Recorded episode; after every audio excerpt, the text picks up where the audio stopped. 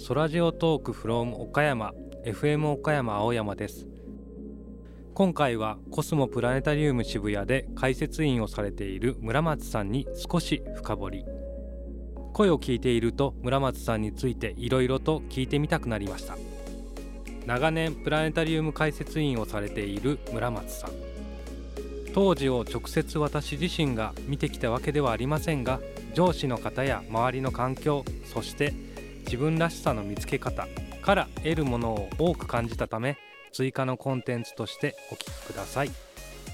伝説のプラネタリアンコスモプラネタリウム渋谷村松です。えっ、とねあの私ね最初にプラネタリウム解説を始めるときに周りにあのベテラン解説員がいっぱいいたんですよ。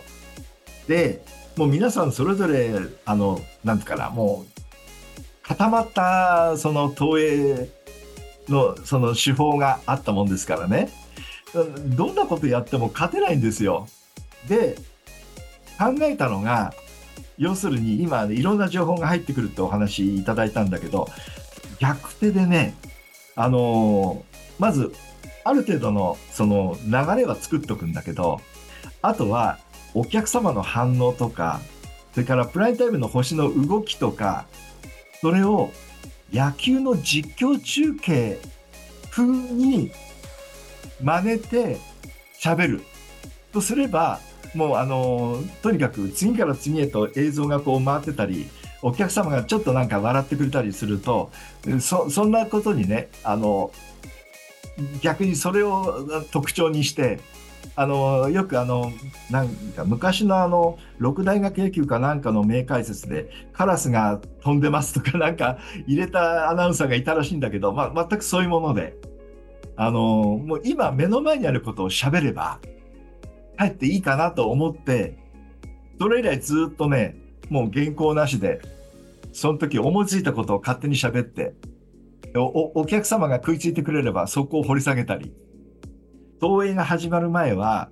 あの、まあ、机でいろいろとこう、あの、投影のことを考えて、え、の、準備されるんだけど、私はね、逆に受付のところに出て、お客様が通るのを見ながら、客層が今日は子供が多いとか大人が多いとかね、あるいはお客様がふっと通るときに、私何座だから何座が見たいとか、勝手こう喋りを聞いてて、あ、これ今日喋ろうと。そこでネタを収集して、それで喋るようなことをしてました。おそらくですね、あの、まあ、放送の方もそうだと思うんだけど、あの、聞いてるお客様って、もう千差万別でしょ？だからもうね、どなたにも当てはまるっていうのはなかなか難しいわけですよ。だからひょっとしたら今日来たのに自分の思ったのとは違う投影だったっていう方がきっといらっしゃるだろうと思うのでその辺をね漏らさないように。あの特にもうあの今日はこれが見たいっていうのはおっしゃってるような方は拾っちゃおうということで、うん。まあ、できるだけ満足して帰っていただくということを前提に、まあ、喋りもそれに合わせていくという。そうです。あのえっ、とね最初あのプラネタリウムの、えーと、入社試験があった時に大切の希望者が25名いたんですよ。でそれであの、まあ、私も最初はね、えーと、解説希望で出したんですけどももちろんあの工業系の学校出てたもんですからあの、まあ、技術もということで二股かけて あの受験したんですね。そしたら面接の時に実は解説員は25人希望があるんだけど技術希望ゼロなんだよねって言われて君やってくんないかなって言われてあ他にいらっしゃらないんだったらじゃあやりますとか言ってだからもう一発合格だった。で技術の係長さんから技術の仕事を教わってずっとやってたんですけれどもあのそのうちですね夏休みに人手不足になって要するにあの解説員があの夏休みって無休館でやったもんですからあの手が足らなくなるんですね。であの休みが取れなくなって首が回んなくなったもんですからあの一人技術係が遊んでるっていうのに目をつけられてあいつ喋らせれば少し楽になるなっていうな相談をしてでそんな話が来てで私もあの技術係っていうのは、えーと、放映中は全く仕事がないんですよ。で機械が止まってる時は保守でやるんだけどもでうちの技術係長がですねお前暇そうにしてるからプラネタリウムに入ってね他の解説者の話をよく聞きなさいよとでそれだけじゃなくて機械が動いてる時の音とかあのランプの点滅とか